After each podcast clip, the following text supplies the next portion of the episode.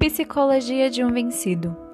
Eu, filho do carbono e do amoníaco, monstro de escuridão e rutilância, sofro, desde a epigênesis da infância, a influência má dos signos do zodíaco. Profundissimamente hipocondríaco, este ambiente me causa repugnância.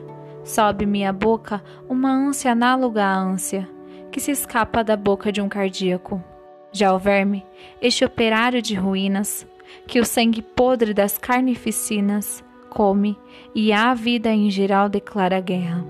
Anda a espreitar meus olhos para roê-los e há de deixar-me apenas os cabelos na frialdade inorgânica da terra.